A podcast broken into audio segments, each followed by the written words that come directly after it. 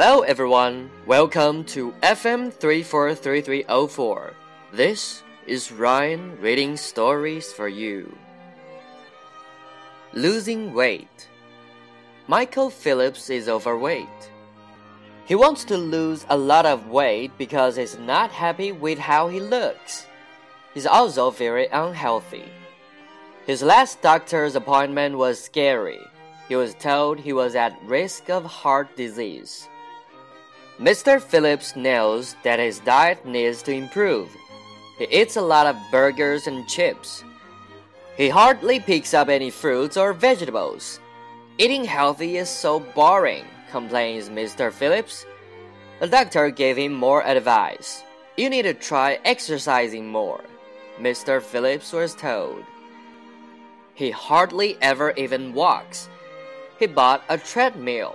Mr. Phillips was very determined to succeed.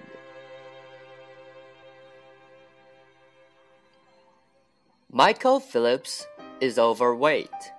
He wants to lose a lot of weight because he's not happy with how he looks. He's also very unhealthy.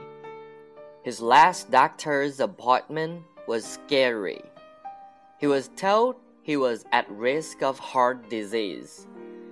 Mr. Phillips knows that his diet needs to improve. He eats a lot of burgers and chips. He hardly picks up any fruits or vegetables. Eating healthy is so boring, complains Mr. Phillips. The doctor gave him more advice. You need to try exercising more. Mr. Phillips was told. He hardly ever even walks. He bought a treadmill.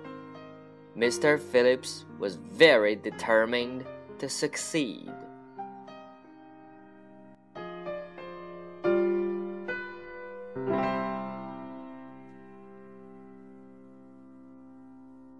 Ever